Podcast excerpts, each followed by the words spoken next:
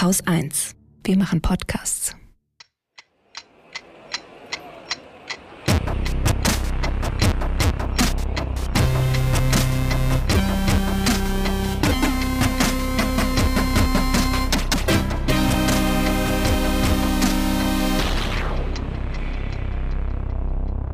Willkommen zur Wochendämmerung vom 14. Juli 2023 mit der Ukraine und der NATO, Mit Schüttellähmung, der China-Strategie, Lebensmitteln, Adam Tooze, Neuigkeiten aus der Welt der Mobilität, Shamjaf zum Barbie-Film, dem Sommerloch, einer guten Nachricht, dem Börsenticker, dem CSD in Sonnenberg, Katrin Rönecke, einem Teddy Limerick und Holger Klein. Es war mal wieder NATO-Gipfel in Vilnius. Und rate mal, wer jetzt Mitglied in der NATO werden darf. ja, Schweden. Ja. Aber Aber ich glaube das erst, wenn sie im NATO-Mitglied Das sind. glaube ich nämlich auch. Also, was, was war passiert? Erdogan hat jetzt über ein Jahr blockiert. Ich habe nochmal nachgeguckt. Also, das muss man sich mal vorstellen, wie äh, Finn und die Schweden hatten vor über einem Jahr gesagt, wir wollen gerne NATO-Mitglieder werden. Ähm, dann hat Erdogan gesagt, nein, äh, auf keinen Fall, wegen Terrorismusbekämpfung in Schweden. Das funktioniert nicht richtig.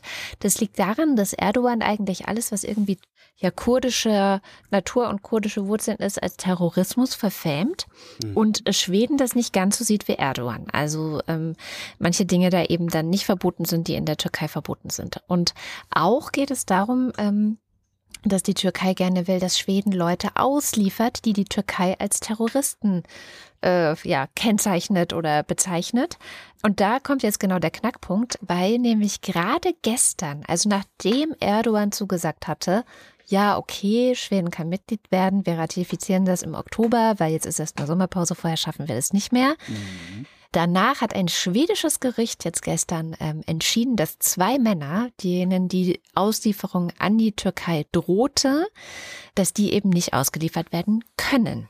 So, weil es sei ja gar nicht hinreichend bewiesen, dass das Terroristen sind und außerdem hätten sie längst den Status von Flüchtlingen anerkannt bekommen, dann kann man die nicht einfach so ausliefern. So, und ich bin gespannt, also ich ist kann mir halt blöd, ne, dass der Türkei jetzt vorgeführt wird, wie ein Rechtsstaat funktioniert. Ich wollte gerade sagen, ne, also ich kann mir sehr gut vorstellen, dass die Türkei sich einbildet, sie könnte trotzdem irgendwie in die Rechtsstaatlichkeit von einem anderen souveränen Staat äh, rein, äh, ja, äh, reinfunken. Ich glaube aber, Schweden wird es nicht mitmachen und ähm, ja, das sind halt unabhängige Gerichte, ja. Also da kann die schwedische Regierung, mit der gibt es jetzt anscheinend, also zwischen Türkei und Schweden gibt es jetzt anscheinend eine Art Sicherheitspakt. Ähm, ich konnte leider nicht finden, was in diesem Sicherheitspakt drinsteht, aber da geht es auch um den äh, Zitat anhaltenden Kampf gegen den Terrorismus, den Schweden dazu gesagt hat. So. Also keine Ahnung, deswegen bin ich ganz bei dir, dass du äh, sagst, ich glaube, das erste wenn es im Oktober dann auch wirklich der Fall ist, weil genau, Rechtsstaatlichkeit. Und wer jetzt leider kein NATO-Mitglied geworden ist, ist die Ukraine. Also es, es stand auch wirklich, also eigentlich alle Expertinnen und Experten haben gesagt, nein, das passiert nicht. Trotzdem haben die Medien das mal wieder so ein bisschen hochge ja, genau. als sei das jetzt so eine Überraschung oder Enttäuschung oder ich weiß nicht was. Die, die Ukraine ist natürlich enttäuscht. Ähm, versteht man auch. Also die hätten halt wenigstens gerne irgendeine klare Perspektive gehabt. Also, ne, ein, dass man sagt, so hier, das ist der Plan und dann seid ihr im Jahr X Mitglied. So. Ja, Geht halt nicht, weil keiner weiß, wie lange der Krieg geht und ähm, der US National Security Advisor Jake Sullivan, der hat dazu gesagt, dass die NATO einfach die Ukraine so lange nicht aufnehmen kann, wie dieser Krieg geht, weil sonst die NATO im Krieg mit Russland wäre. Und das wollen die eben alle nicht. Ne? Du würdest das jetzt anders sehen, die Ukraine auch, aber die NATO möchte bitte nicht im Krieg mit Russland sein. So. Das heißt, leider im Umkehrschluss auch, und das ist so ein bisschen das Problem an dem Ganzen, ähm, dass an Putin das Signal geht, hier, Russland, solange du diesen Krieg aufrechterhältst, kann die Ukraine auch gar nicht Mitglied bei uns werden. Das heißt, man hat damit eigentlich einen Anreiz geschaffen, diesen Krieg möglichst lange ja, aufrechtzuerhalten. Ja, gleichzeitig könnte natürlich auch äh, so eine NATO-Mitgliedschaft der Ukraine ist ein schönes Ding für eine Verhandlungsmasse. Ne? Ja, Und man sagt, pass mal auf, mein Freund, wir nehmen die jetzt auf, es sei denn, du machst. Also zu irgendeinem Zeitpunkt, ne? Also wenn die Russen rausgeschmissen worden sind, was sie hoffentlich werden, äh, mittelfristig, ähm, Dass man denen dann sagen kann, so, ihr zieht euch jetzt 100 Kilometer zurück, dann nehmen wir sie nicht in die NATO auf oder irgendwie sowas. Weißt du? Aber ich finde es keine Option, die äh, Ukraine nicht in die NATO aufzunehmen. Und ich glaube, da hat sich auch so ein bisschen ja. der äh, Grundkonsens hingewandelt. Also, dass mhm. sie nicht aufgenommen werden, steht, glaube ich, weil was, was, was sind die Folgen? Wenn sie nicht aufgenommen werden, heißt es nur, der nächste Angriff ist vorprogrammiert. Ja, also das wissen wir ja eigentlich seit 2014. Ja. Dadurch, dass das Land in keinem Sicherheitsbündnis drin ist, kam es zu der Krim, ja. äh, Krim-Annexion und kam es zum Krieg im Osten und kam es 2022 dann letztendlich auch zu dieser äh, Full-Scale-Invasion. Also insofern, ja, es ist eigentlich keine Option. Naja, und dann habe ich noch ein kleines Wagner-Nachspiel im Tagesspiegel gefunden. Mhm. Äh, und zwar hat der Tagesspiegel berichtet, dass die Ex-Häftlinge, die also für Wagner rekrutiert wurden, aus Gefängnissen in Russland und die jetzt nach sechs Monaten, also das war ja der Deal, ihr kommt sechs Monate für Wagner in der Ukraine kämpfen, danach seid ihr freie Männer, die also nach sechs Monaten äh, freie Männer sind und zurück nach Russland kommen, dass die da jetzt äh, rückfällig werden.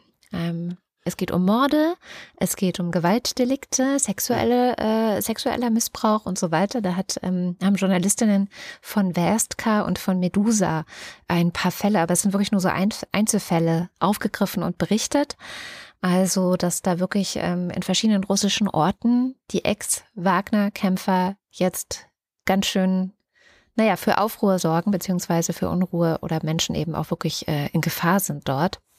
Das ist ja auch vor über einem Jahr schon mal formuliert worden, dass das äh, eine sehr schlechte Idee ja. ist, ähm, Verbrecher äh, mit Waffen auszustatten, kämpfen zu lassen und dann äh, in die ja. Freiheit zurück nach Hause zu schicken, weil die sind auch nicht umsonst Verbrecher geworden im Zweifelsfall. Ne? Ja, und der Kreml und ähm, auch Prigozhin, die spielen das so ein bisschen runter, die sagen so, ja, also maximal, also Prigozhin sagt 0,25 Prozent und der Kreml sagt 0,4 Prozent der Wagner-Leute würden überhaupt rückfällig werden. Mhm. Ähm, das sind bei, also es ist die Rede von etwa 32.000 Männern, die dann zurückgekommen sind. Ist es immer noch, naja, sind das noch einige? Und dann sind die Zahlen auch relativ erstaunlich. Also ich habe dann mal geguckt, was wir so für Rückfallquoten in Deutschland haben. Da gibt es äh, Studien zu äh, von der Uni äh, Göttingen. Und dann stellt man fest, also selbst bei den Delikten mit der allerniedrigsten Rückfallquote werden mindestens ein Prozent, also schon mal mehr als doppelt so mhm. viele, beziehungsweise wenn man Precautions Zahl nimmt, mehr als viermal so viele rückfällig. Was bei 32.000 Typen immerhin 350 Männer werden. So, aber das sind die, also es ist je nach, je nach Delikt gibt es unterschiedliche Rückfallquoten so. Und die Tötungsdelikte, das sind die mit der geringsten Rückfallquote. Das heißt, wenn jemand mal einen ermordet hat, ist die Wahrscheinlichkeit, dass er wieder einen ermordet, geringer, als wenn jemand zum Beispiel einen Raubüberfall gemacht hat.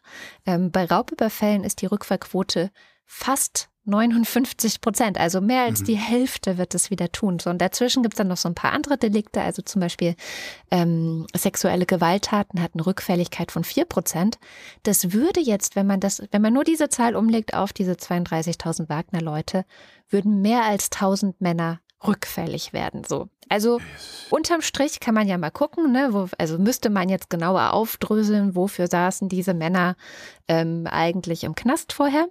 Und wie wahrscheinlich sind dann bestimmte Straftaten, wenn man jetzt diese deutschen Rückfallquoten das. nimmt, wo ja noch nicht mit drin ist, dass das Leute sind, die jetzt sechs Monate lang in einem Krieg, vermutlich auch noch schlecht ausgestattet, ähm, psychisch noch mal eine, einen oben drauf gekriegt haben.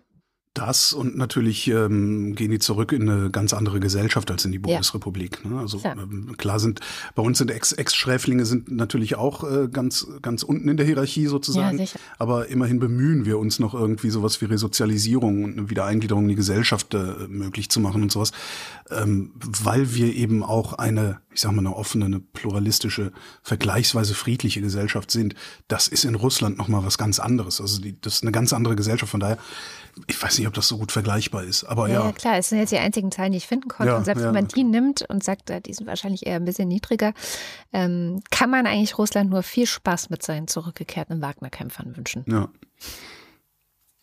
Wo du äh, Zahlen sagst, ähm, ich habe eine interessante Meldung gefunden und zwar äh, zum Thema Parkinson. Äh, Schüttellähmung hieß es früher. Mhm. Ähm, wo, woran erkennt man Parkinson? Man erkennt Parkinson an Bewegungsarmut. Ja, jemand hört auf, sich zu bewegen. Das ist ein Frühindikator für Parkinson.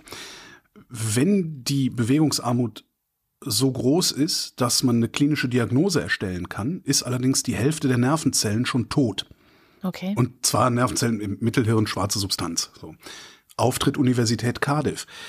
Die haben sich drei Jahre lang über 100.000 Smartwatch-TrägerInnen angeguckt und deren Durchschnittsgeschwindigkeit über sieben Tage gemessen, haben Kontrolldaten erzeugt, Validierungsdaten erzeugt, das alles in eine KI geworfen und stellt sich raus, man kann mit Smartwatch-Daten Menschen identifizieren, die später an Parkinson erkranken werden. Wow. Da steht werden, da steht nicht würden oder könnten oder so, sondern da stand werden. Das fand ich schon mal sehr bemerkenswert. Mhm. Die konnten nicht nur unterscheiden, also die, die Erkrankungen konnten sie nicht nur unterscheiden von den Kontrollpersonen in der eigenen Studie, sondern die sagen auch, damit können wir sogar die Allgemeinbevölkerung screenen und diejenigen frühzeitig finden, die später mal Parkinson bekommen. Krass. Und das können sie damit präziser als mit jedem anderen Risikofaktor oder mit jedem anderen bekannten Frühzeichen. Und die können sogar vorhersagen, wann du deine Parkinson-Diagnose bekommen wirst. Oh Gott. Krass, oder? Und das, ich, das ist ziemlich geil, finde ich das. Was sie allerdings auch sagen, ist, wie immer, wir brauchen noch mehr Forschung in diese Richtung. Mhm. Ja, und wenn die aber fertig ist, dann fände ich das ziemlich super, mir irgendwie, weiß ich nicht, alle halbe Jahr mal so eine Woche mit so einer blöden Smartwatch rumzulaufen, um dann frühzeitig noch eingreifen zu können. Mhm. Weil man kann es nicht heilen, aber man kann es verlangsamen, immerhin. Ja. Gibt Medikamente immerhin, genau. Ja, Meine cool. Themenauswahl ist ein bisschen davon geprägt, dass äh, ab morgen äh, zum ersten Mal seit acht Jahren ich echt einen Urlaub habe. Äh, von daher bin ich heute ein wenig leichter unterwegs. Ich nicht. Ich habe mir noch oh. Mühe gegeben. Und zwar habe ich mir die China-Strategie der Bundesregierung angeschaut. Mhm. Sie ist endlich da. Ich habe sie nicht komplett lesen können, weil es sind irgendwie 64 Seiten. Ich habe mit ein paar Stichworten oder auch Kapiteln habe ich mir genauer angeschaut, die mich interessieren, sowas wie Menschenrechte zum Beispiel oder eben auch, wofür sie ja vor allem auch gedacht ist, zu gucken, ja, wie können wir es denn schaffen, weniger abhängig von China zu werden. Mhm. Und ähm, es ist nicht überraschend, aber irgendwie doch ähm, ganz interessant zu lesen, wie viel Diplomatie dann doch in so einem Papier drin steckt. Weil es natürlich ein öffentliches Papier ist und sich natürlich China auch genau anschauen wird, was steht da drin. Viele haben sich jetzt auf Twitter zum Beispiel darüber aufgeregt, dass da drin steht, dass sich die Bundesregierung zur Ein-China-Politik bekennt. Ähm, wo dann ganz viele schon interveniert sind und gesagt haben, ja, ja, äh, alle, auch die USA, die zu Taiwan ja. halten, müssen sich zu einer China-Politik bekennen. Das müssen nämlich alle Länder tun, die irgendwie diplomatische Beziehungen mit China aufrechterhalten mhm. wollen. Und das wollen wir ja wohl, oder?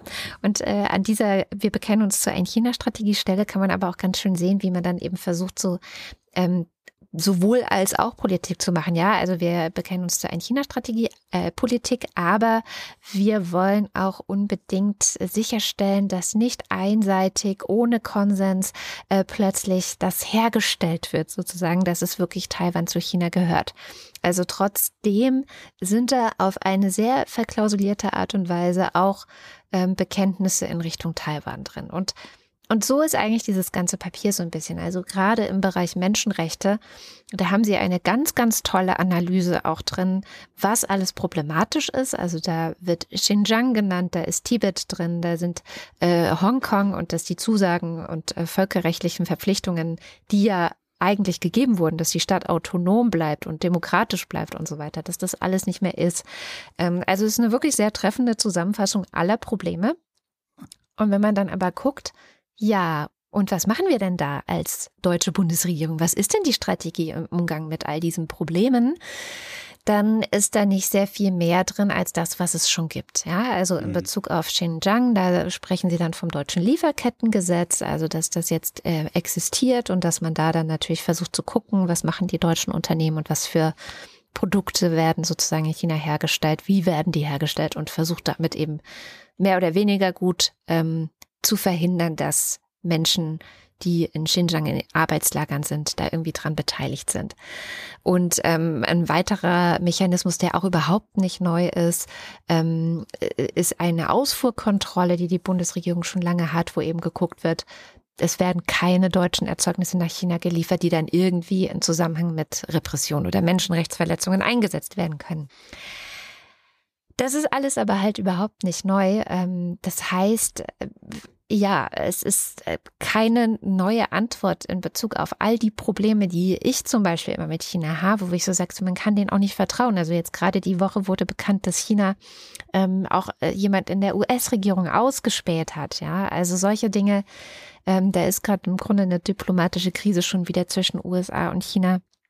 Oder was ich äh, letzte oder vorletzte Woche berichtet hatte, dass China eben doch Drohnen liefert an mhm. Russland, wo schon in den Zollprotokollen steht, sie sind für den Krieg in der Ukraine. Also diese ganzen Sachen, sie lügen, sie spähen aus, sie halten sich an letztendlich nicht an das Völkerrecht, also sie, sie verstoßen die ganze Zeit gegen Menschenrechte und ähm, nicht mehr diesen internationalen Vertrag zu, zum Autonomiestatus von Hongkong haben sie eingehalten. Insofern mhm es ist natürlich eine total schwierige Beziehung. Das wird auch alles wunderbar beschrieben, aber keine Lösung geboten. Naja, du kannst ja nur schlecht in die China-Strategie reinschreiben, wie du mit China in Zukunft umgehen willst, so dass es die Chinesen dann auch vorher lesen können. Also das ist ja, ja Ne? Genau. Also es ist ein das, öffentliches Dokument. Genau, ne? das ist halt es ziemlich ist ein diplomatisches ja, genau. Dokument letztendlich. Deswegen ist es auch so interessant. Nicht das einzige Interessante daran oder das Spannende ist eben die Frage nach der Abhängigkeit. Also, ne, was wir gelernt haben in der Corona-Pandemie, dass wir nicht von China abhängig sein wollen, wenn es darum geht, irgendwelche medizinischen Produkte zu erhalten, die wir brauchen, um in irgendeinem, ähm, ja, in irgendeiner Krise, in irgendeinem Notfall äh, Leute am Leben halten zu können. Ja, seien das Masken oder seien das ähm, Beatmungsgeräte. Das war ja wirklich in den ersten Wochen der Pandemie auch ein Riesenproblem. Und ähm, da werden sie relativ klar, und das ist ja auch einfach, in Anführungszeichen kannst du sagen, ja, wir wollen eigene Kapazitäten aufbauen, wir fördern, dass das genau. Ganze in der EU stattfindet und so.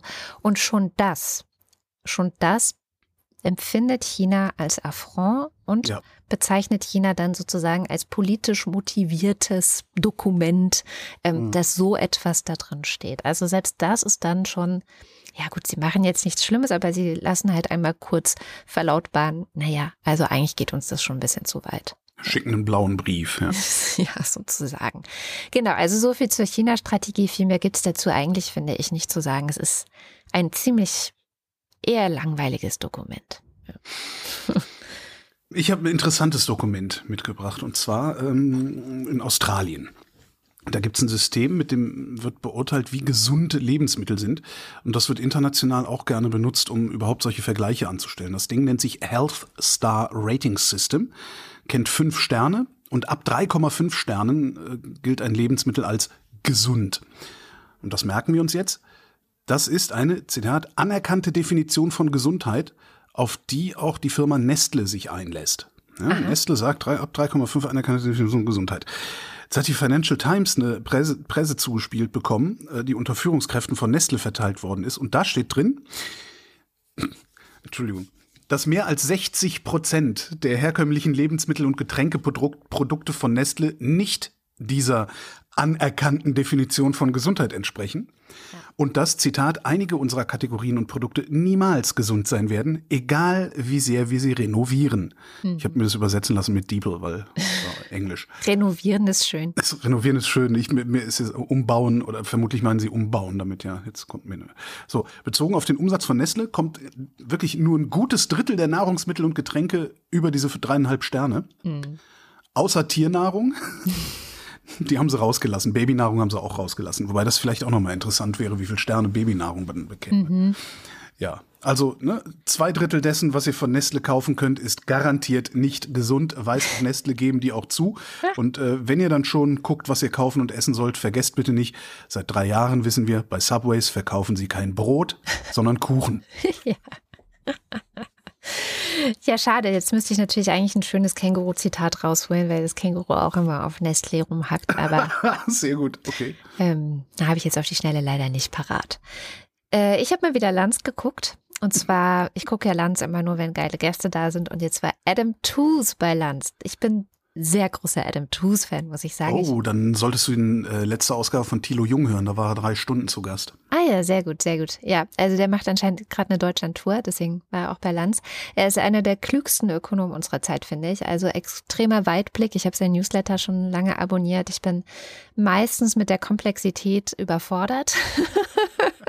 Gebe ich ganz ehrlich zu. Aber ich bin ja auch kein Professor, der in Harvard äh, studiert hat, in Yale lehrt. Ähm, und ich weiß nicht, ich benutze eigentlich das Wort Koryphäe nicht gern, aber er ist auf jeden Fall jemanden. Konifere ist er. Genau, dem man zuhören und dem man lesen sollte. Auch wenn man vielleicht dann nicht alles versteht oder ja, durchblickt, was er sagt und schreibt. Jedenfalls war er bei Lanz und auch bei Lanz war Christian Dürr. Das ist der Vorsitzende der FDP-Bundestagsfraktion. Das ist auch so ein Totalausfall, der Typ, oder? Ich ja. habe von dem noch nie irgendwas Sinnvolles. Also sagen wir mal, ich habe von dem bisher nur Stumpfsinniges mitbekommen. Ja. Ja. Okay. Genau. Ähm, da kommt auch gleich. Äh, genau.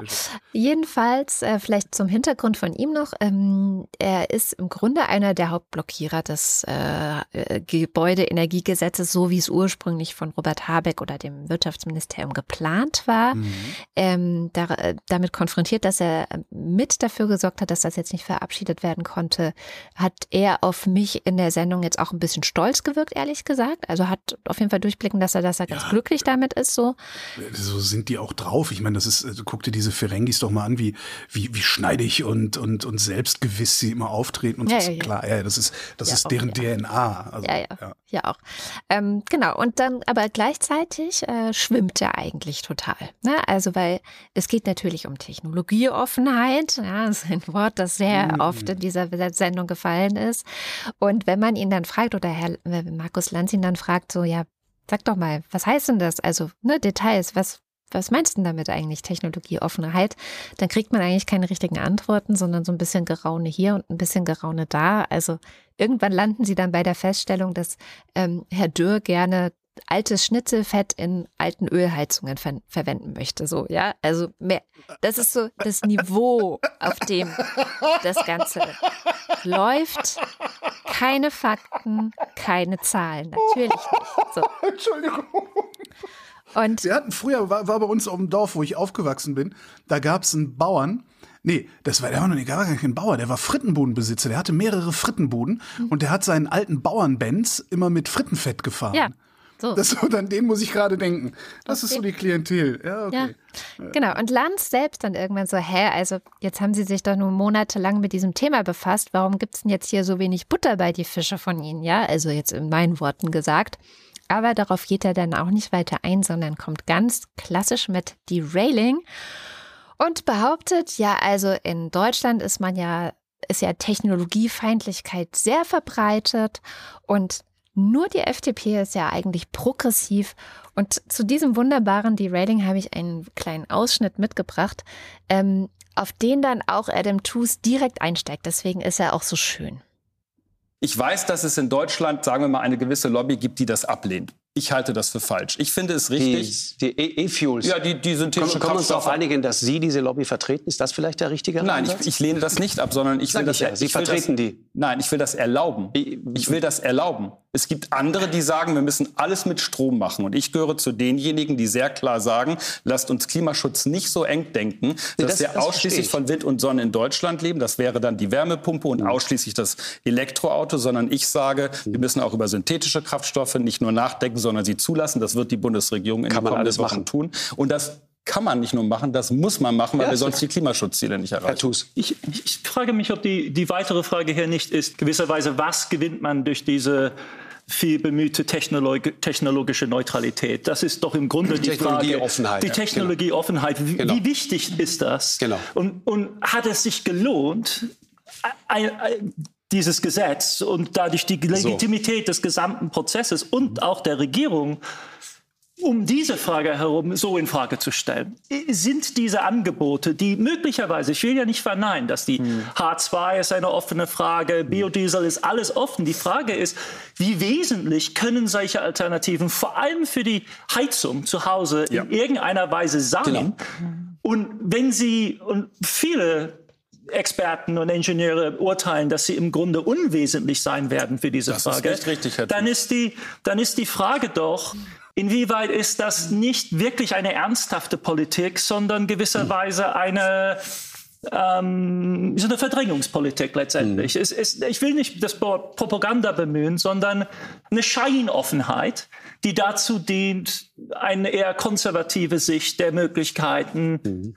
Einzubauen und zu verankern in die politischen Entscheidungsprozesse im Moment. Das heißt, diese nominelle Offenheit ist im Grunde eine Verweigerung des, der notwendigen Veränderung. Bam. Ähm, sehr gut. Auch schön, wie, wie das war vermutlich dann Dürr, der gesagt hat, das ja. ist aber nicht richtig, Herr Tuse. Ja. Doch, das ist richtig, du ja. Scharlatan. das ist also wirklich schlimm. Natürlich findest du immer irgendeinen Experten oder eine Expertin oder irgendjemand, der sich Institut nennt oder sowas, ja. Äh, dem widerspricht. Aber das, das ist ein bisschen wie mit dem Klimawandel, Voll. Äh, wo sie ja auch, jetzt nicht unbedingt Herr Dürr selbst, aber äh, äh seinesgleichen äh, über, über viele Jahre und Jahrzehnte äh, so getan haben, als gäbe es valide Daten, die alles andere erschüttern würden, was da an Daten gesammelt wird. Und das ja. war ja auch nicht der Fall. Das ja. ist, äh, also meine Güte. Jedenfalls sehr schön. Und was natürlich auch nicht ausbleibt, wenn man über Energie redet, das ist ja dann, ja, aber die Kohlekraftwerke in China. So. Mhm. Und dann, das war so schön, dann kommt Adam Tooze bei dem Thema nämlich erst so richtig in Fahrt. Sie haben recht. Wir könnten uns vielleicht im Besten aussuchen, lieber nicht von oben zu diktieren, was die technologischen Antworten sind. Aber der chinesische Staat hat nicht gezögert. Und sie bauen zwar viele Kohlekraftwerke, aber sie tun das als Reservekapazität. Die werden jetzt kaum angefahren. Nur in extremen mhm. Stoßzeiten dienen mhm. sie überhaupt der Stromproduktion. Die werden, die rechnen sich auch nicht. Die Provinzen, die das machen, werden ungeheuer Verluste einfahren. Was die Chinesen in epischen Ausmaß tun, wirklich welthistorisch, ja. ist Photovoltaik und jetzt auch Wind und und auch Offshore-Wind. Und zwar 130 Gigawatt in einem Jahr, mehr als Amerika insgesamt installiert hat. Und das treibt alles an. Und dann erzeugt man Skalenerträge, auch im elektrolytischen Bereich zum Beispiel, wo die Chinesen aufführen, mhm. bei H2. Und das erzeugt eine Zwangslage, möchte man sagen, aber eben auch Möglichkeiten für genau. alle andere, weil diese billigen Produkte dann da sind. Und das ist, glaube ich, die, die Entscheidungssituation. Sich nicht abgucken bei anderen, aber sich bewusst sein was über die Umstände, ja. die durch erzeugt werden, was anderswo, anderswo gemacht wird. Und was, das ist, aber, aber mal, was bedeutet, das ist der Spagat. Genau, und was bedeutet das für uns? Also mhm. Sie beklagen, so habe ich Sie verstanden, dass wir für, für Technologie, für Forschung, für all diese Dinge, auch um solche Dinge richtig auszurollen, richtig zu skalieren, da reicht kein Wumms und auch kein Doppelwumms. Da brauchen wir richtig Geld, sagen Sie. Und zwar in einem Ausmaß, wie wir es in Deutschland eigentlich nicht so richtig denken. Nee, ich würde, wir müssen gerade in diesem Bereich, glaube ich, anfangen, fast utopisch zu denken. Ich meine, aber wenn Sie zum Beispiel sich in China, schauen Sie sich mal die Zahl der äh, also naturwissenschaftlichen und ingenieurwissenschaftlichen äh, Doktoranden an. Das ist eine Explosion der Zahlen. Und, und bei Patenten, international angemeldeten, und zwar nicht irgendeinen, sondern viel zitierten internationalen Patenten. In China, In China sehen Sie einen enormen Anstieg in letzter Zeit. Ich habe letztes, letztes Jahr 23,6 Prozent plus ja. in Patentanmeldungen. Genau. Wir, Deutschland, 6 Prozent ja. minus. Genau. Ich meine, das, das, sind die, die, das sind die Ausmaße. Und wenn man mhm. sich dann den Bundeshaushalt ansieht und sieht, wie dort die Gelder gestrichen werden für, für, für Bildung, beim BAföG wird gespart. Dann muss man sich tatsächlich fragen, was ist die strategische Aussicht hier? Worum es hier gehen muss, um den Standort Deutschland zu sichern, ist ein gewisserweise hemmungsloser Ausbau des Humankapitals. Das ist vermutlich die einzige wirkliche Chance.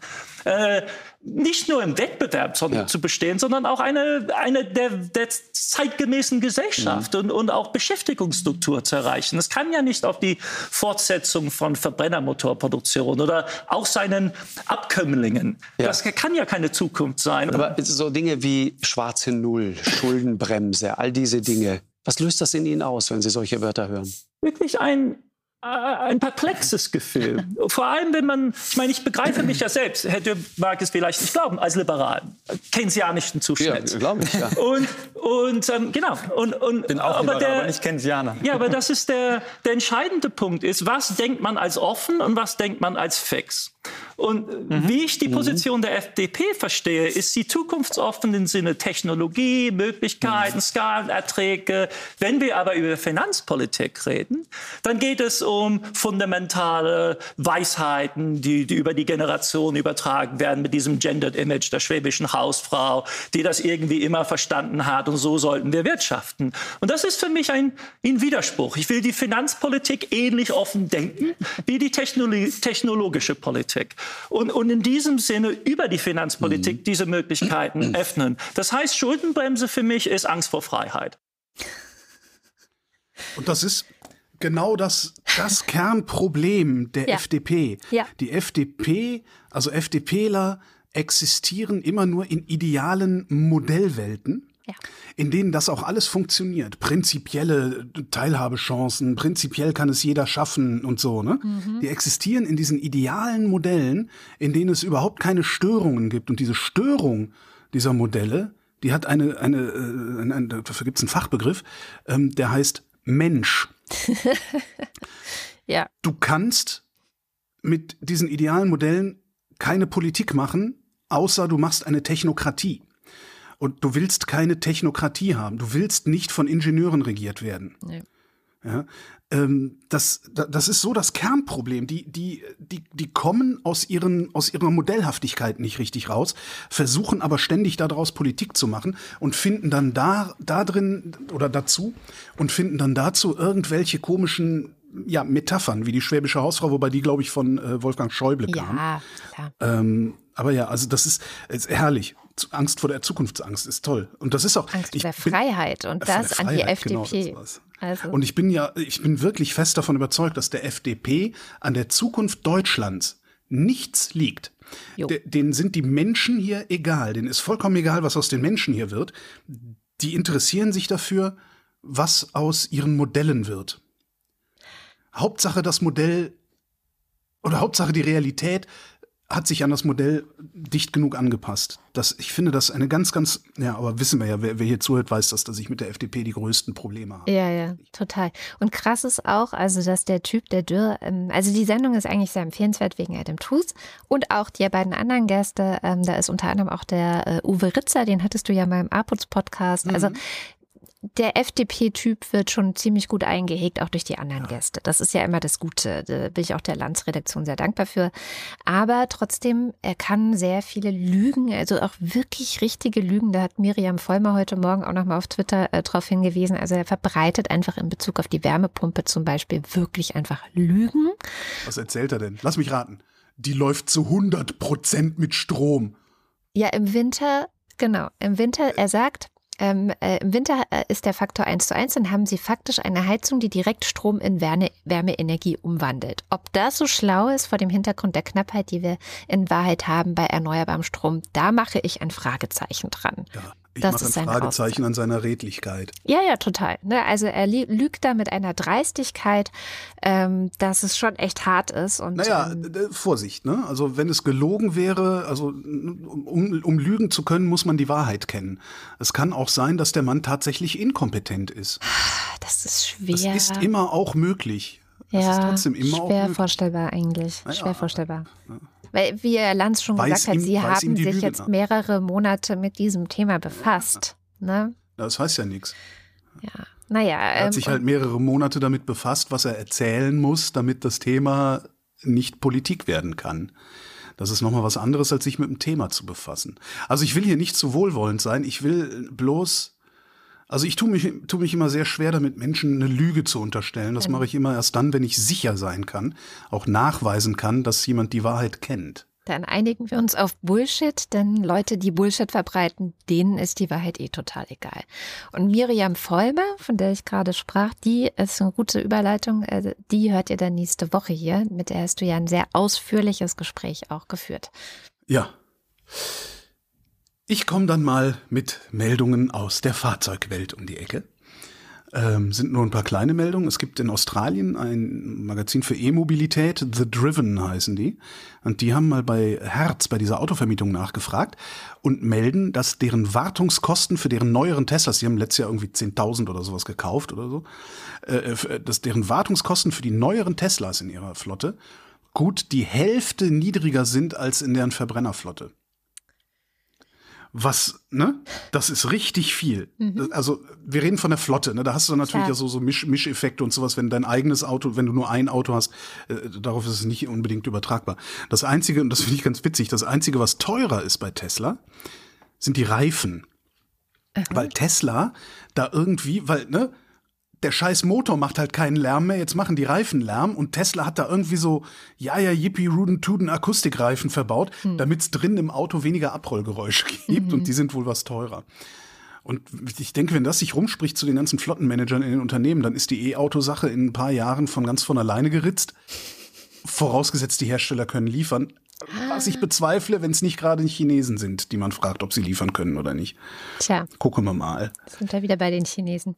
Genau. Ich mache direkt weiter, ähm, weil Frankreich nämlich währenddessen versucht, äh, das hatten sie im Wahlkampf auch angekündigt, ähm, wir verhandeln gerade mit Banken, mit Leasingfirmen, mit Autoherstellern, irgendwie die Kurve dahin zu kriegen, dass sie Menschen, die sich kein E-Auto leisten können, ein E-Auto anbieten können im Langzeitleasing oder irgendwie sowas, und zwar für einen Hunderter im Monat. Mhm. Passende Fahrzeuge würde es geben.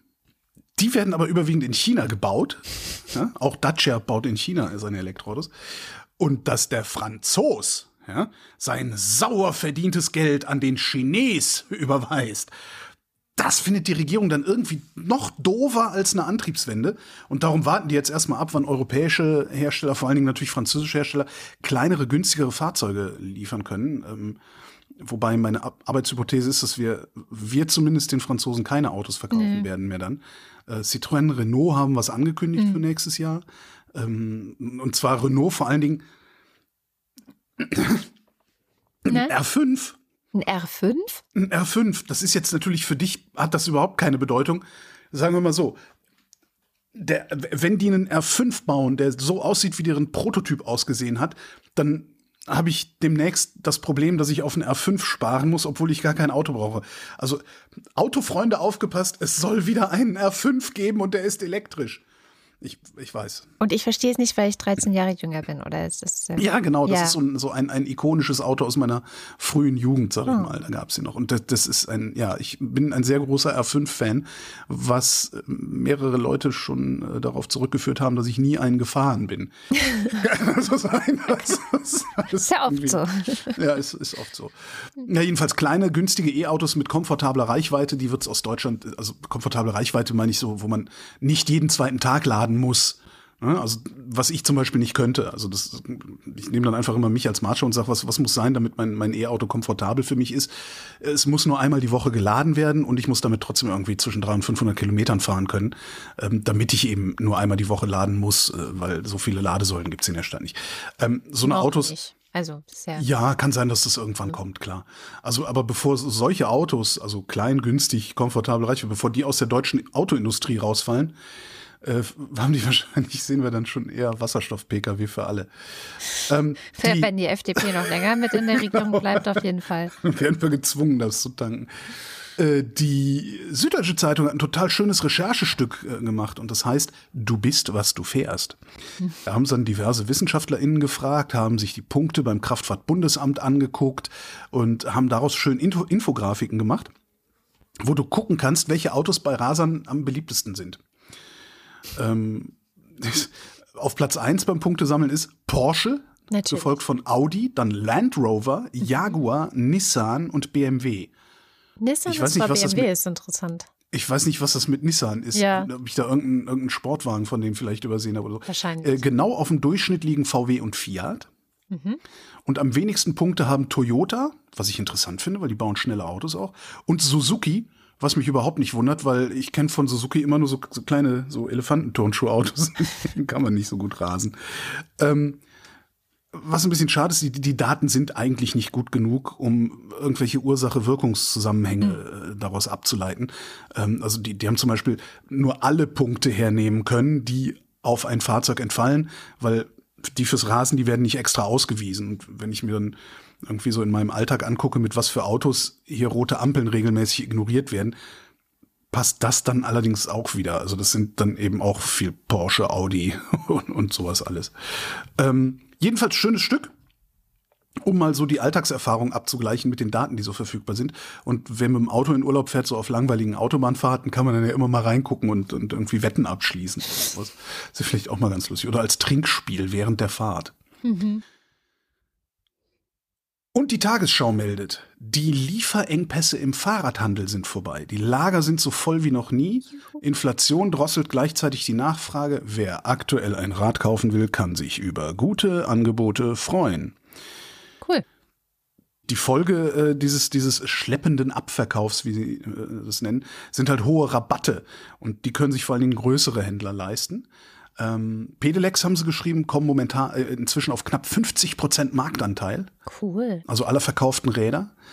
Ähm, und also wenn du dann Rabatte kriegst auf dein Pedelec, also die sind halt mittlerweile auch so gut, diese Dinger, also E-Bikes, dass du locker ein Vorjahresmodell kaufen kannst, das der Händler unbedingt aus dem Lager rauskriegen will, was er muss, weil der muss sein Lager räumen für die Ware der nächsten Saison und er muss eine bestimmte Menge Fahrräder ankaufen. Fahrradhändler kaufen Fahrräder, die sie dann verkaufen. Ähm, das ist keine Kommissionsware. Also sie müssen eine bestimmte Menge ankaufen, um weiter ordentlich beliefert zu werden von den Herstellern. Hm. Ja, um bestimmte Bestellungen schneller zu kriegen und, und, und, mhm. und Vertragshändler sein zu dürfen und sonst was. Ähm, aber wer sich das überlegt, kann ja jetzt nach den Sommerferien einfach mal zum Fahrradladen seines geringsten Misstrauens gehen und sagen, hier, das 3000 Euro E-Bike, da gibt's es mir für zweieinhalb oder sowas. Mensch. Das kann ja durchaus, durchaus funktionieren. Hat bei mir ja auch damals funktioniert, als ich mein erstes E-Bike gekauft habe.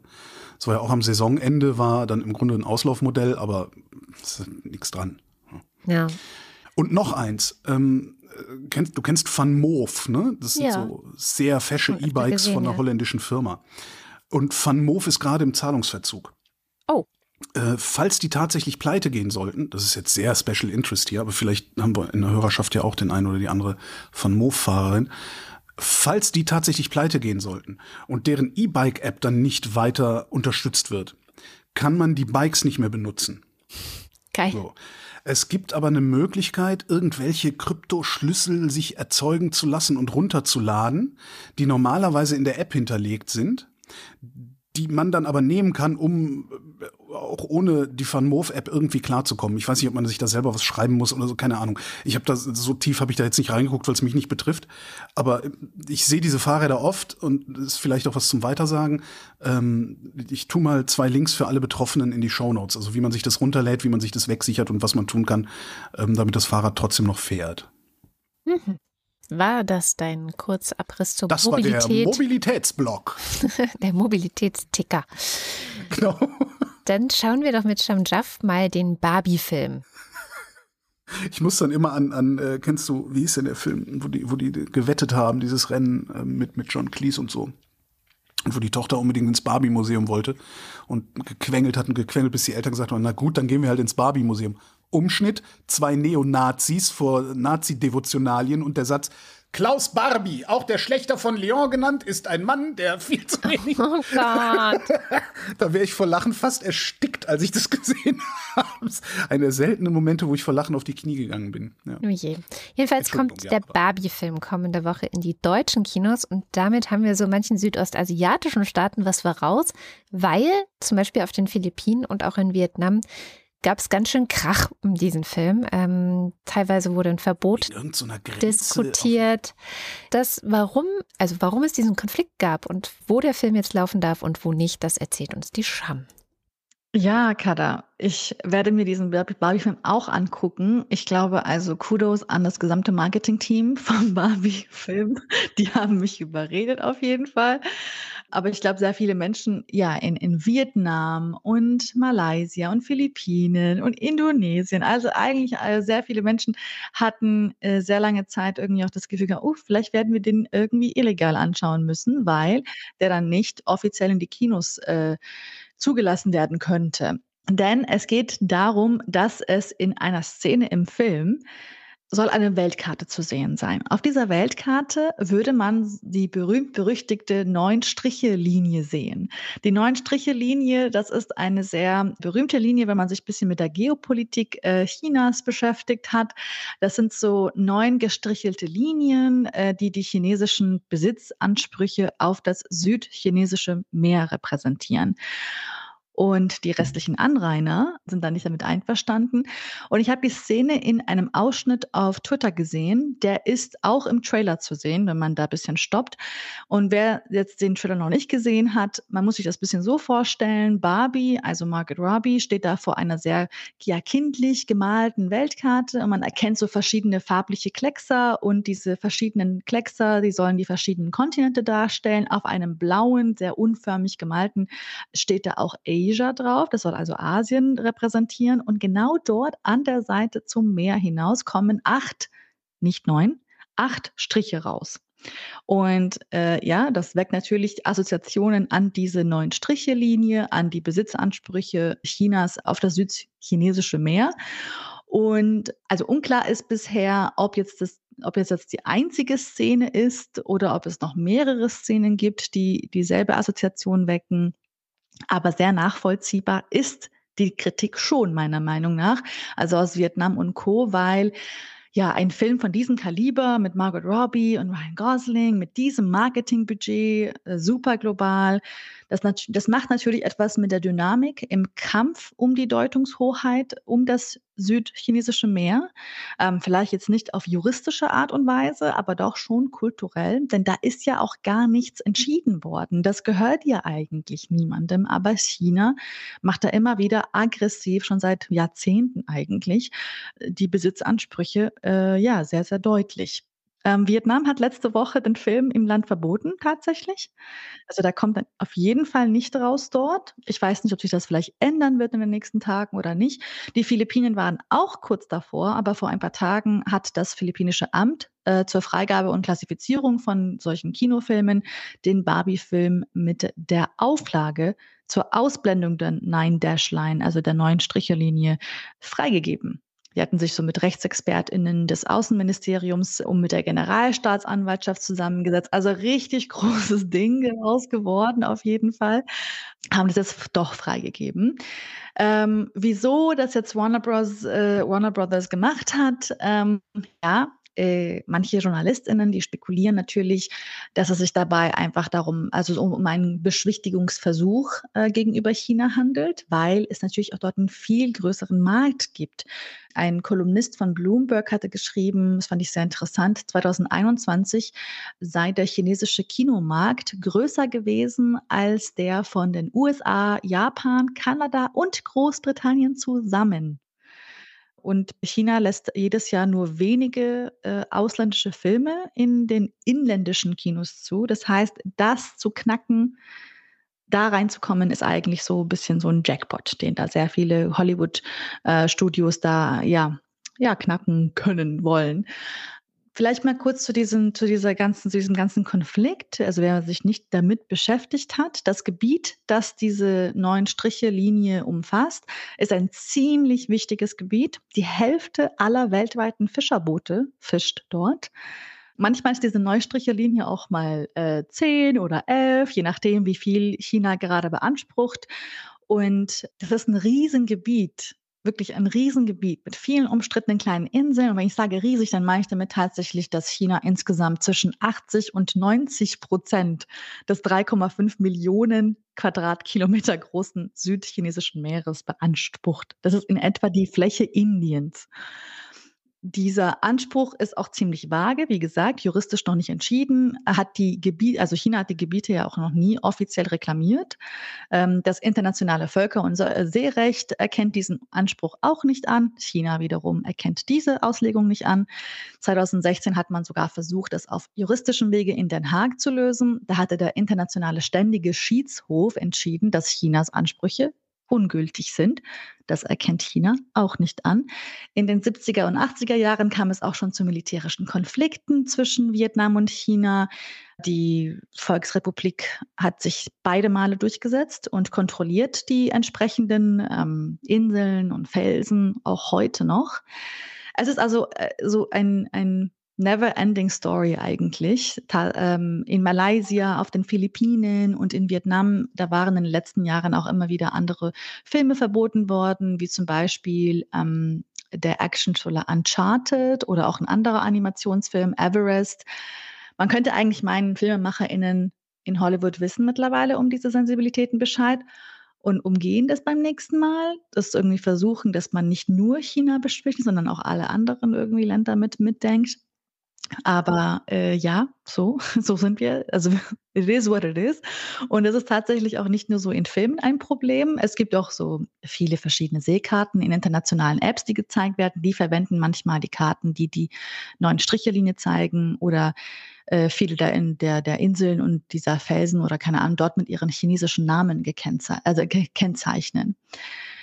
Und weil wir jetzt keine Seeansprüche irgendwie dort haben, also keine Besitzansprüche in dem südchinesischen Meer haben, startet der Film bei uns hierzulande. Äh, ich glaube, am, entweder am 19. oder am 20. Juli. Ich glaube, 19. ist die Premiere und äh, ganz offiziell 20. Juli in äh, den deutschen Kinos. Ja, ich werde mir jetzt auf jeden Fall angucken. Ich glaube, äh, manche Leute auf der Welt müssen sich den wohl illegal angucken müssen. Tja, sehr interessant ja. wieder mal. Am Ende sitzt China am längeren Hebel. Die Vorstellung aber, dass man sich Barbie illegal angucken muss, weil ich, ich wüsste überhaupt nicht, warum ich mir den überhaupt auch nur legal, aber es ist vielleicht eine andere Zielgruppe. Es ist halt ein Riesending, ne? Also die haben schon echt krasses Marketingbudget in die Hand genommen und es ist sehr schwer, den nicht gucken zu wollen, sage ich jetzt echt? mal auch aus meiner Perspektive. Okay. Ja. Doch, doch, einfach um mitreden zu können, so weißt du? Ach so, nee, vielleicht ist das auch bei mir einfach eine Alterserscheinung, dass ich, das, ich, das merke ich eh, dass ich zunehmend unempfänglicher für solche Hypes werde. Also ich habe dann mhm. so eher meine eigenen Hypes. Eigentlich ganz sympathisch. Was? Es ist ja eigentlich ganz sympathisch. Ja, aber es ist jetzt, ja, man, man wird halt ein bisschen vernünftiger. Es wird einem ja immer gesagt, dass man irgendwann äh, vernünftiger würde, wenn man älter wird. Ist vielleicht passiert das ja gerade. Ja, vielleicht passiert das ja gerade. Gucken wir mal. Ich guck mal, ich werde nachher mal ein bisschen Heroin spritzen und dann darüber nachdenken, ob das stimmt. äh, in other news, ne, Entschuldigung, in Otter News. Ich habe das Sommerloch gefunden. Es ist kein Reptil im Badesee, sondern es ist Otter 841. Otter 841 ist fünf Jahre alt und greift in Kalifornien Surfer an, äh, nagt an deren Brettern, vertreibt sie von den Brettern und setzt sich dann selbst drauf. Im Internet gibt es reichlich Bilder von 841 äh, und die Wissenschaft, wie immer, rätselt noch, warum der sich so seltsam verhält. Hm, ist ja wie mit den Wahlen. Ich wollte gerade sagen, man könnte mal Frank Schätzing fragen, ob der eine Arbeitshypothese mhm. hat. Sehr schön. Oh, ich muss mir gleich Bilder anschauen. Ich liebe Otter. Ja, ich habe eine gute Nachricht mitgebracht. Ähm, da geht es auch um die Natur. Und zwar äh, hat das EU-Parlament ein neues Gesetz verabschiedet. There has never been a more significant moment for this House. Today we approved a historic nature restoration law. And with this law, we can protect our oceans, restore our peatlands, and we can make our towns and cities more livable and healthy places for people and for nature. Das ist die irische EU-Abgeordnete Grace O'Sullivan die da eben zu hören war. Ähm, es geht um das Nature Restoration Law, das diese Woche verabschiedet wurde. Das Ganze ist eine sehr gute Nachricht tatsächlich für die Natur. 20 Prozent aller Flächen, auch Meeresflächen in der EU sollen mit diesem Gesetz oder das, das beabsichtigt dieses Gesetz sollen renatu renaturiert werden.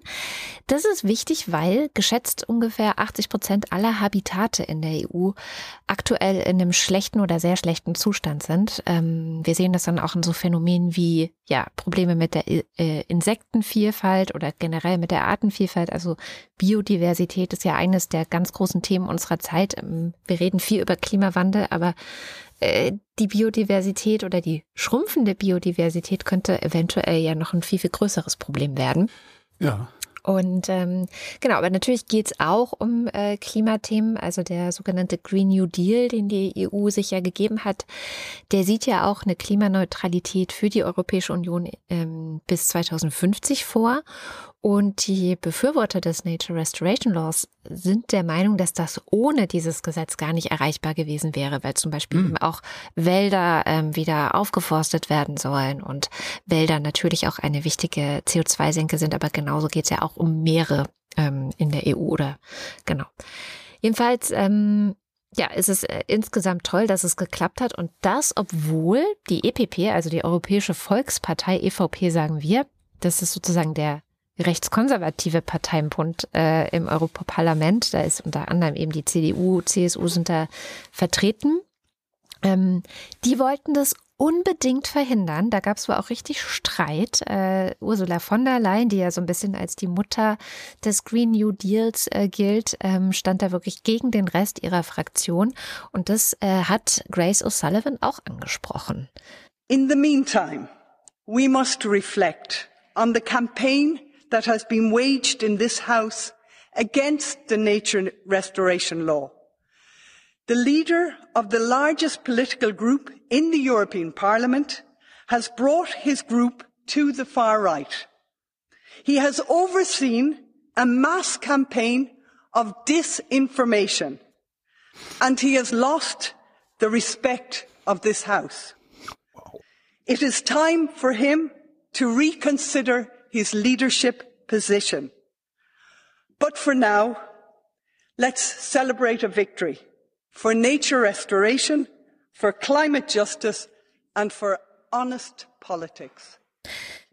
Und das ist eigentlich ein ganz gutes Beispiel, wie man von der EU manchmal so gar nicht so viel mitbekommt. Also es gibt ja. tatsächlich super viele Artikel darüber, habe ich jetzt gefunden, ähm, die zeigen, was für ein krasser Kampf das war im äh, Europaparlament, wie da wirklich auch mit krasser ja. Desinformation ähm, vorgegangen wurde gegen dieses, äh, gegen dieses Gesetz, dass äh, die komplette rechte Rand hat sich dagegen gestellt. Ja, ja, das, die wollten das unbedingt verhindern und es sah auch kurz so aus, als ob sie das schaffen würden, das zu verhindern.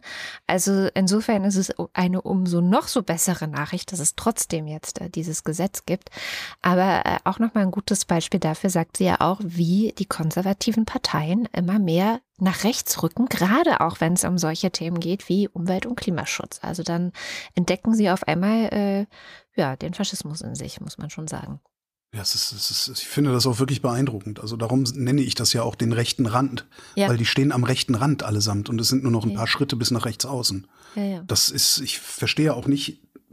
Klar, es ist billig, ne? Es ist halt die billigste Möglichkeit, Stimmen abzugreifen. Äh, das Ganze Aber sie auch im Kulturkampf. keine Stimmen ab. Das ist ja der Witz, ne? Naja, also, letztlich ja schon. Also sie können sich da super gegen positionieren, können sagen, guck mal, das haben wir in der EU. Äh, die EU wollte uns wieder gängeln. Äh, das lassen wir nicht mit uns machen. Wir machen das national sowieso viel besser. Ne? Ja, aber der Witz das sind halt die bösen also, Grünen. Also die, die spitzen das alles auf einen Kulturkampf ja. gegen, ja, gegen alles zu, was sie selber äh, nicht sein wollen, aus welchen Gründen auch immer. Also sie sagen ja immer nur, was sie nicht sind. Die sagen ja nie, was sie sind. Und sind damit im Grunde gefangen in so einer so einer ja, Selbstbewusstseinsfrage. Also die die die Konservativen, die Rechten, die die wissen nicht, wer sie sind, weil alles, was sie sagen, um sich zu positionieren, wenn sie sagen, ich bin, lässt sich sehr leicht, da lässt sich sehr leicht gegenargumentieren. Ich bin der Meinung, dass nur Frauen und Männer heiraten dürften. Ja, da kannst du gegenargumentieren. So, aber darum gehen sie halt hin und sagen immer, was sie nicht sind. Ich bin nicht derjenige, der hier durchsetzen will, das. Ja, ja. Und da bist du dann drin gefangen und äh, musst immer weiter in diese Richtung eskalieren, weil du sonst den Applaus deiner Anhänger verlierst. Die wählen, die wählen dich nicht für das, was du bist, sondern die wählen dich für das, wogegen du bist. Und das ist sehr gefährlich. Total. Das ist immer sehr gefährlich. spielen da echt mit dem Feuer so momentan. Das ist also ist nicht nur da gefährlich. Ne? Also alles, alles, was du tust, wo du eigentlich gezwungen bist, immer weiter in so eine, in so einen Fundamentalismus mhm. hinein zu eskalieren.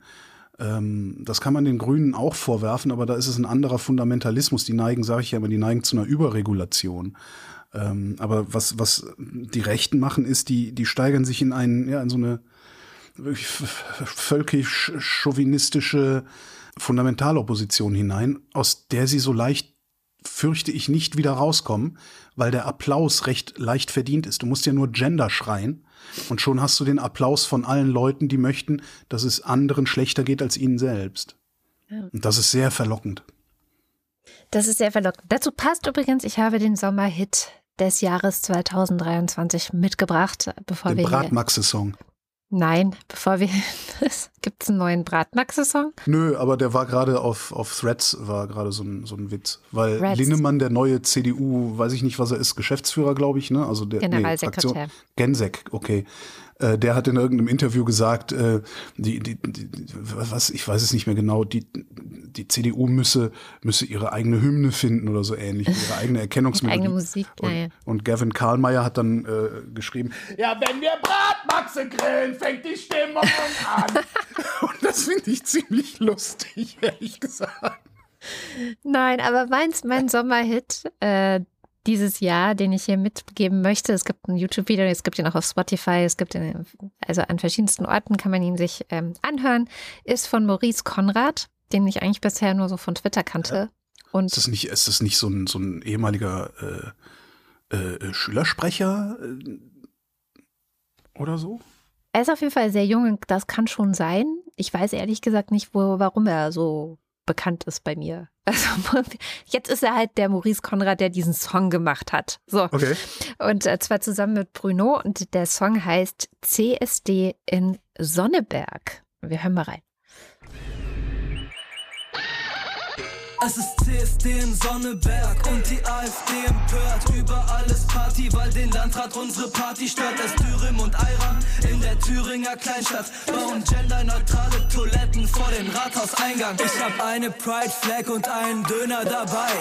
Mit extra scharfer Soße und der Döner schmeckt geil. Der Landrat guckt mich böse an. Neben mir ein schöner Mann. Er will nicht, dass ein Mann einen Mann heiraten kann. Ja, also auf jeden Fall schon mal mit einem guten Beat und ähm, gute Laune, das Video ist auch ganz lustig. Äh, CSD in Sonneberg. Mein Sommerhit des Jahres 2023. CSD in Sonneberg.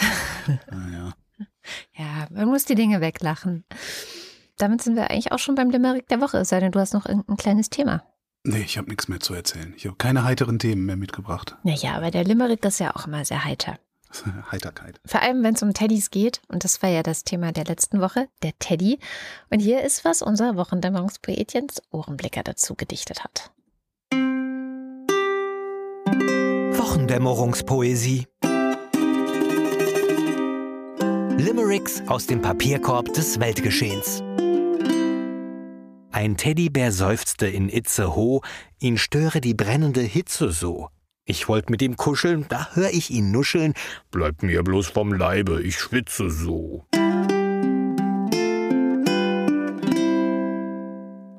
Ja. Und? Ja. Welches war dein Lieblings? Ich habe ich hab den genommen, bei dem ich, also erstens, damit ich nicht schon wieder Sören nehme, der wirklich echt, das ist also ein kreativer Kopf. Hm. Äh, oder er hat einfach nur verstanden, wie das am besten funktioniert und macht Handwerk. Man weiß es nicht. Kunsthandwerk. Der Sören macht Kunsthandwerk.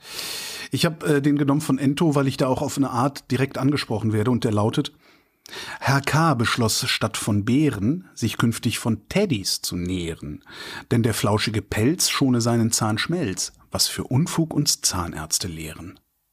Hm. Oh, hörst du das?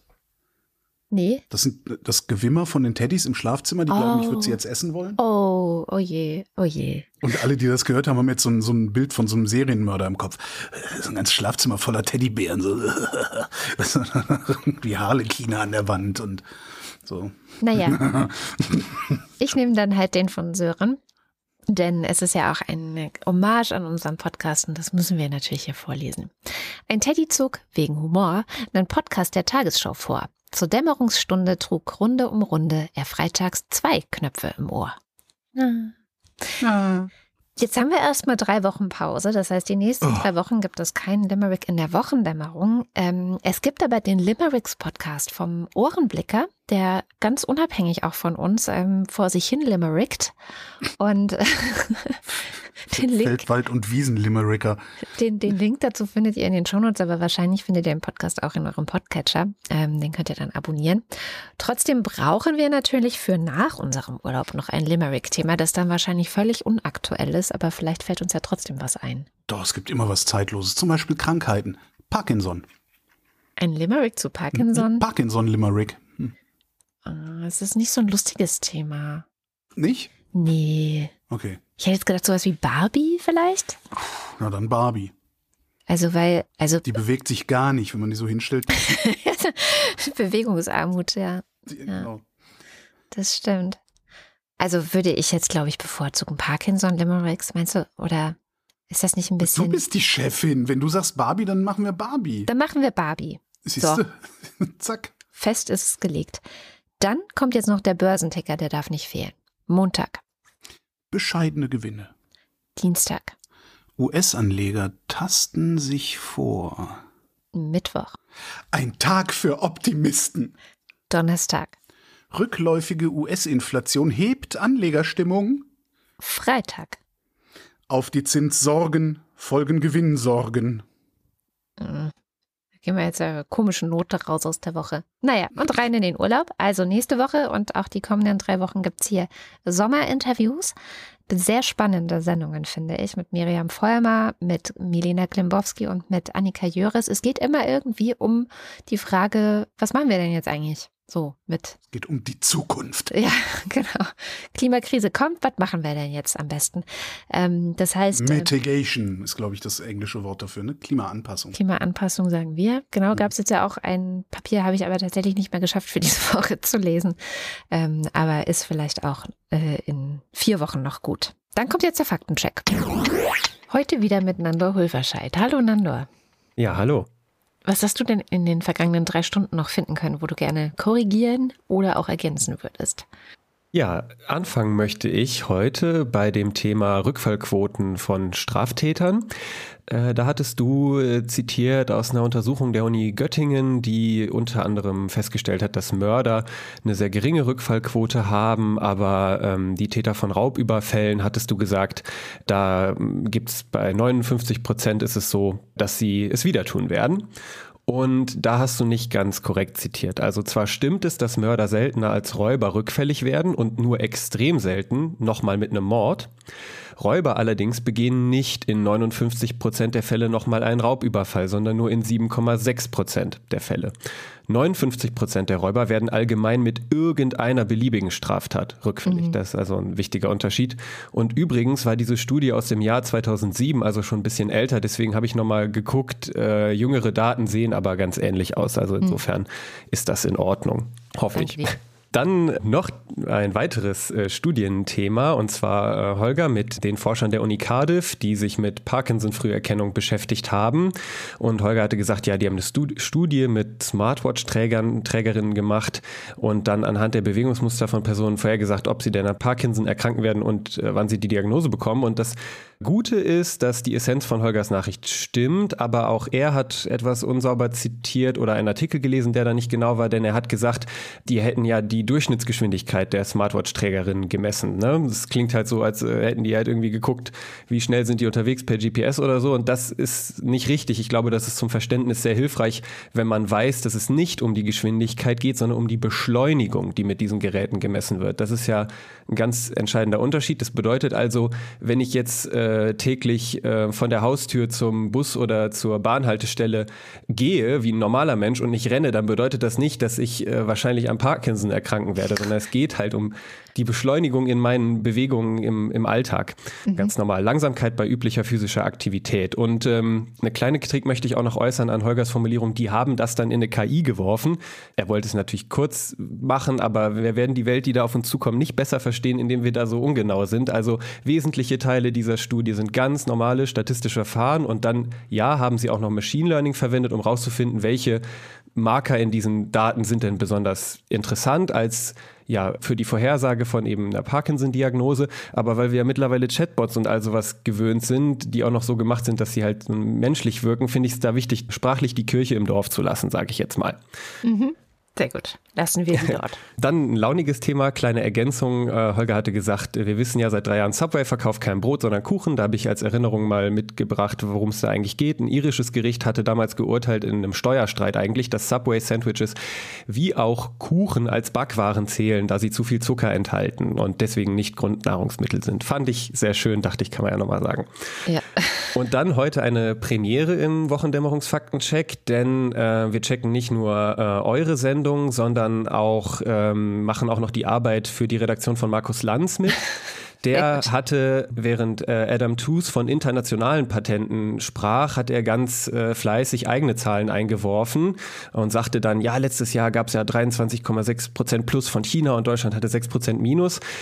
Und diese von Lanz genannten Zahlen, ähm, die haben nichts mit internationalen Patenten zu tun, soweit ich das recherchieren konnte, sondern das sind die Zahlen für die Anmeldungen beim deutschen Patent- und Markenamt im ah. vergangenen Jahr. Da gab es rund 37.000 Anmeldungen aus Deutschland und 20.000 aus anderen Ländern. Und nur in diesem Kontext stimmen die Zahlen von Lanz. Und China ist laut der DPMA-Statistik ähm, von 2021, die neuere gibt's noch nicht, auch nicht Platz eins bei ausländischen Anmeldungen in Deutschland das sind Länder wie Japan oder auch die Schweiz, die da noch davor sind. Äh, China ist da auf Platz sieben und da haben wir dann eine dreistellige Zahl von Anmeldungen gehabt. Also das ist auch so ein bisschen in dem Wunsch, vielleicht das nochmal zu dramatisieren, von Lanz da eingeworfen mhm. worden. Ob es ihm die Redaktion eigentlich richtig gesagt hat oder nicht, äh, ist jetzt egal. Ähm, ganz kurz noch, die Weltorganisation für geistiges Eigentum nennt für das PCT-System, was quasi das Vertragswerk für internationale Patente ist, ganz andere Zahlen. Auch da dominiert China rein in der Anzahl der Anmeldungen, hatte aber von 2021 auf 22 nur ein Wachstum von 0,6 Prozent, während Deutschland ein Wachstum von 1,5 Prozent hatte. Und ob da jetzt die Nationalität der Antragsteller gezählt wurde oder der Staat, von dessen nationaler Bürde das Ding bearbeitet wurde, das war mir spontan zu viel. Aber es bringt sicherlich auch nichts, wenn wir uns immer schlechter machen, als wir sind, ohne Not. Sehr gut. Dann nächstes Thema auch schnell. Äh, Van Moof äh, im Zahlungsverzug, hatte Holger gesagt, aber noch nicht pleite. Möchte ich nur etwas präzisieren. Also die sind ähm, nicht nur im Verzug, sondern zahlungsunfähig und stecken in einem entsprechenden gerichtlichen Verfahren. Ähm, das sollen dann bitte Juristen nochmal genauer machen, wenn es äh, wichtig ist in den Kommentaren. Gut.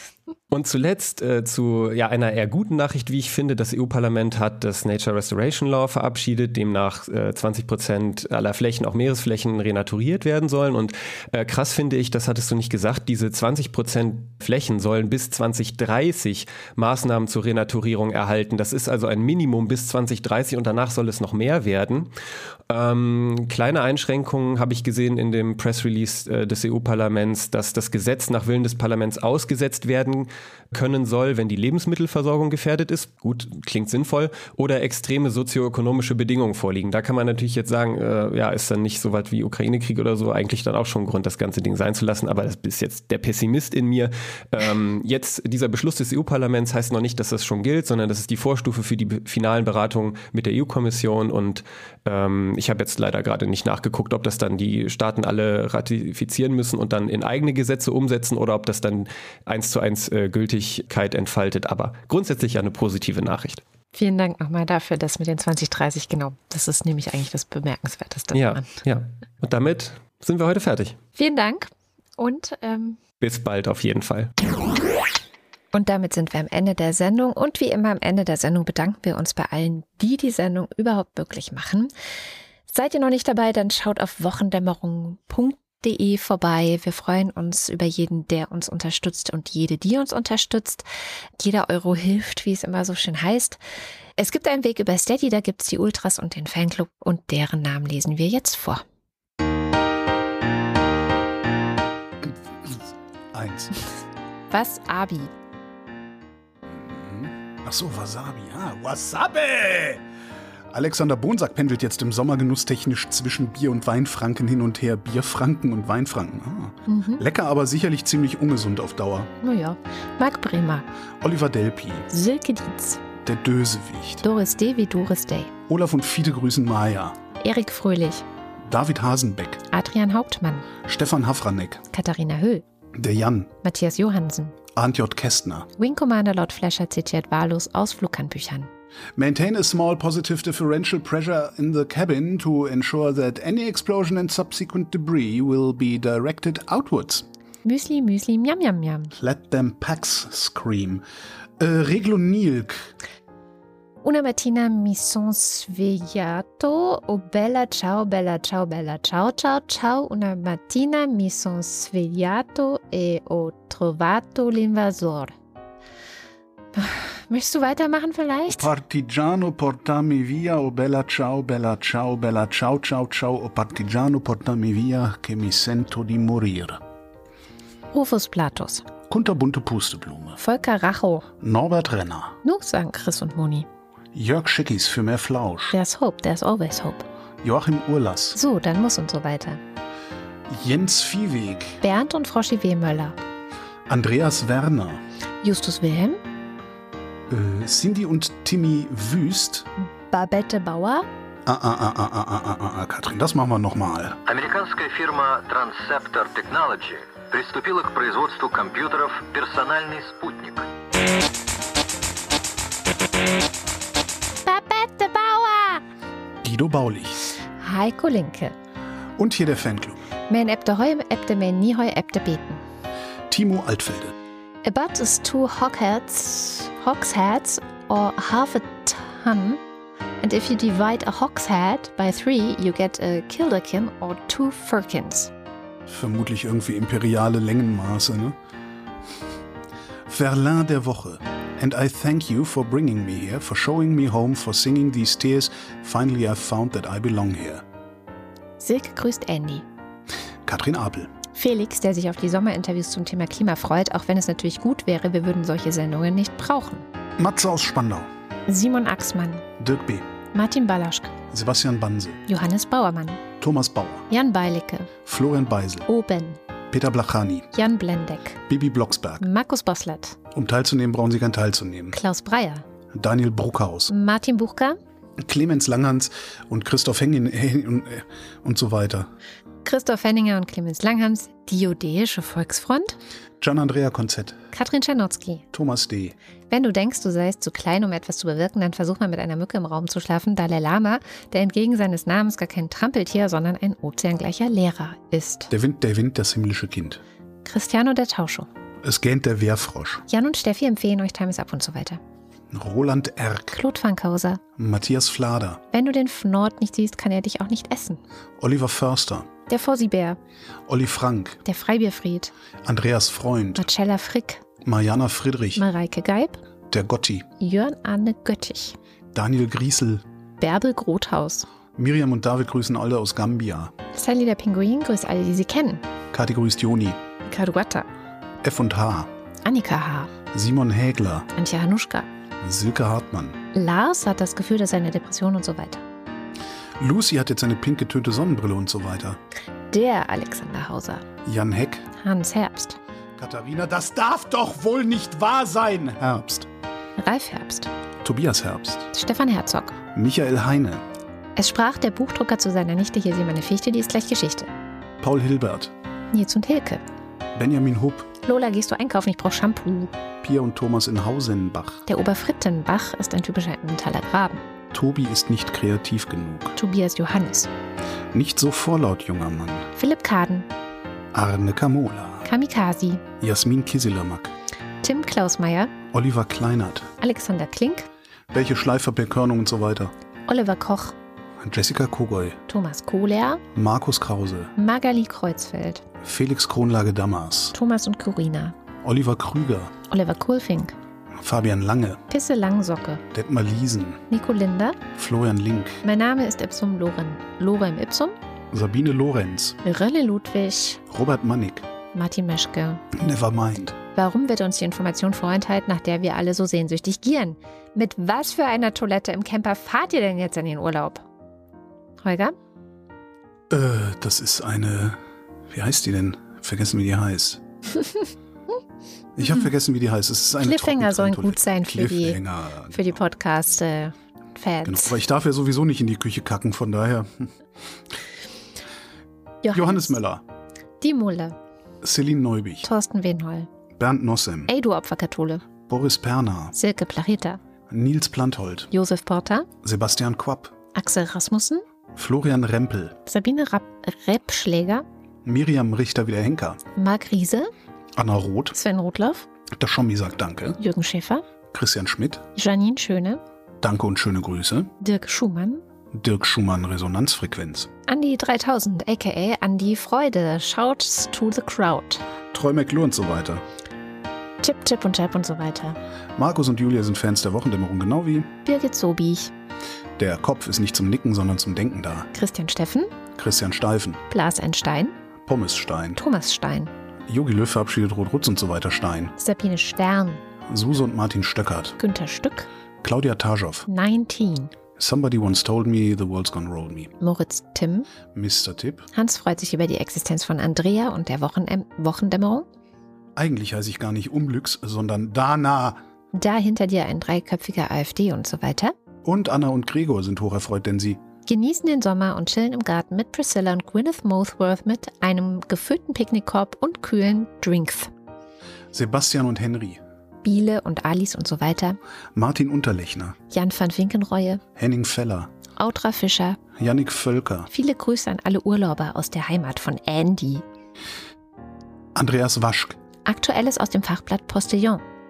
weil er Demokratie-Check bestand. AfD will Sonneberger Landrat aus Partei ausschließen. Schön. Finde ich auch irgendwie, ist in einer, ist in einer rechtsextremen Partei und gilt aber als nicht, nicht gefährlich für die freiheitlich-demokratische Grundordnung. Finde ich, verstehe ich nicht, wie die da, aber gut, ich bin, das sitze auch nicht in so einem Dings. Martin Wittmann. Anja und Jan wieder zurück aus Zernowitz. Christian Schluck, wie man trinkt. Mein Name ist Lose. Wird es günstiger, wenn ich gleich mehr nehme? Tobias Wirth. Vorweg Jonas, Köfte Odonien und ich kann nicht dabei sein. Sebastian lädt zu einem letzten Quiz ein, bei dem Filme rudimentär beschrieben werden. Zur Feier des Tages erlebt ein Typ, typ im Unterhemd eine furchtbare Weihnachtsfeier im Büro seiner Frau.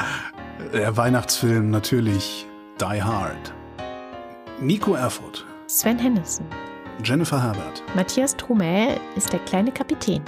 Anja und Bruno Kirschner. Anna und Georg mit dem kleinen Knusprig. Evelyn Künstler-Wiesmann. Susan Schulze. Familie Felden und der Knecht. Und Christoph Zieselke. Vielen, vielen Dank. Vielen, vielen Dank. Das war die Wochendämmerung von Freitag. Nee, ich spare auf einen Renault 5. Entschuldigung, ich muss ich ja dazu sagen. Ja, ja. Nee, aber erst lebe ich davon, danach spare ich dann auf einen Renault 5. Vielleicht auch nicht. Vielleicht lasse ich das alles. Vielleicht höre ich auch einfach auf, dir immer wieder reinzureden. Okay. Nee, ich höre damit nicht auf. Okay. Das war die Wochendämmerung von Freitag, dem 14. Juli 2023. Wir danken für die Aufmerksamkeit. Im liberalen Sinne heißt liberal nicht nur liberal. Tschüss. Sehr schön.